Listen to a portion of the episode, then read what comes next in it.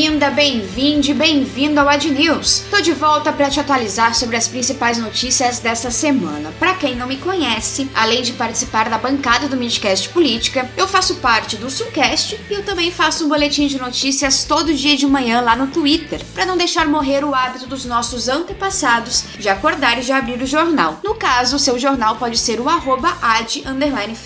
Sintonize aqui na mesma timeline, estamos gravando esse podcast no dia 26 de abril, segunda-feira. Sem mais delongas, vamos lá.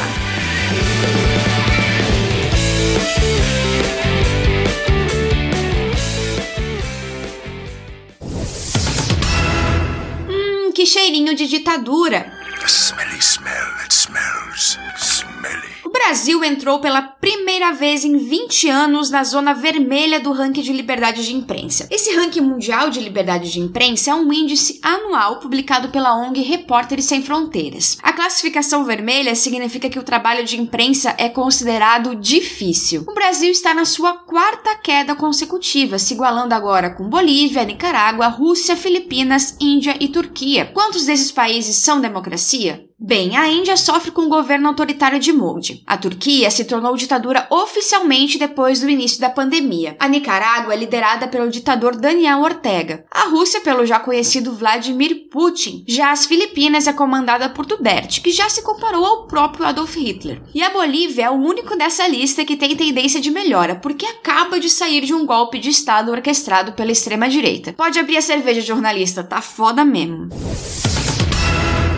Vergonhas no Twitter. Pois é, a merda tá tão grande que essa semana os governistas orquestraram um ataque simultâneo a artistas, todas mulheres. Vejam só que coincidência. Tudo isso na véspera da cúpula do clima, que a gente vai comentar no próximo Midcast Política. O importante é que a Anitta jantou cedo naquela quarta-feira e o prato era cu de sabugo de milho. A cantora, que fez mais pelas relações internacionais do país que o nosso ex-for-chanceler, Ernesto Araújo, pediu a saída de Ricardo Salles pelo desserviço feito. Aí o Salles Salles, com aquela bundinha de picada de mosquito, teve a pachorra de chamar a cantora com a bunda mais abençoada do país de Teletubby. E aí, meus amigos, esse Teletubby tirou o salto e os brincos e partiu pra cima. Ao que Anitta respondeu: ao invés de trabalhar, ficam de gracinha no Twitter. Salles tentou chamar a poderosa de burra e tomou a invertida. Anitta jogou na cara que fala 400 mil línguas e em todas elas tem que responder sobre as besteiras que esse governo faz. E assim, Anitta pavimenta seu caminho para ser vice de Lula em 2022. 2022.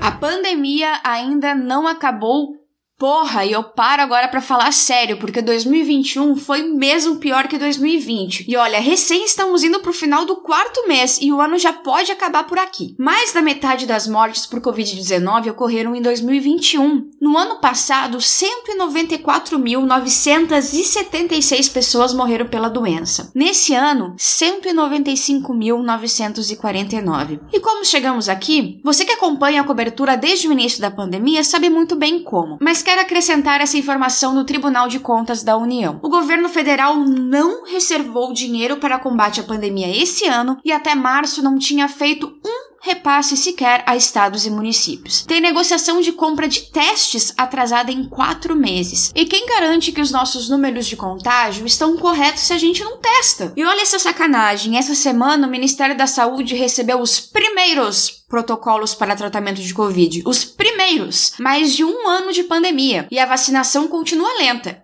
E vai piorar. O maior fornecedor de vacinas, a Índia, tem passado por problemas internos próprios, batendo recordes de novos casos todos os dias. O que nós e a Índia temos em comum? Governos autoritários que escondem dados e negam a pandemia. A diferença é que Modi percebeu o tamanho da tsunami que atinge a Índia e incentivou os governos locais a aplicarem o lockdown. Aqui, bem, deixa pra lá. Bom, eu vou ficando por aqui e o Ad News vai dar uma pausa de algumas semanas aí para que essa jornalista que vos fala faça o TCC dela. Mas eu vou continuar na bancada do Midcast Política toda sexta-feira. E essa semana tem novidades. Se fosse você, ficava atento. Até lá, tchau, tchau.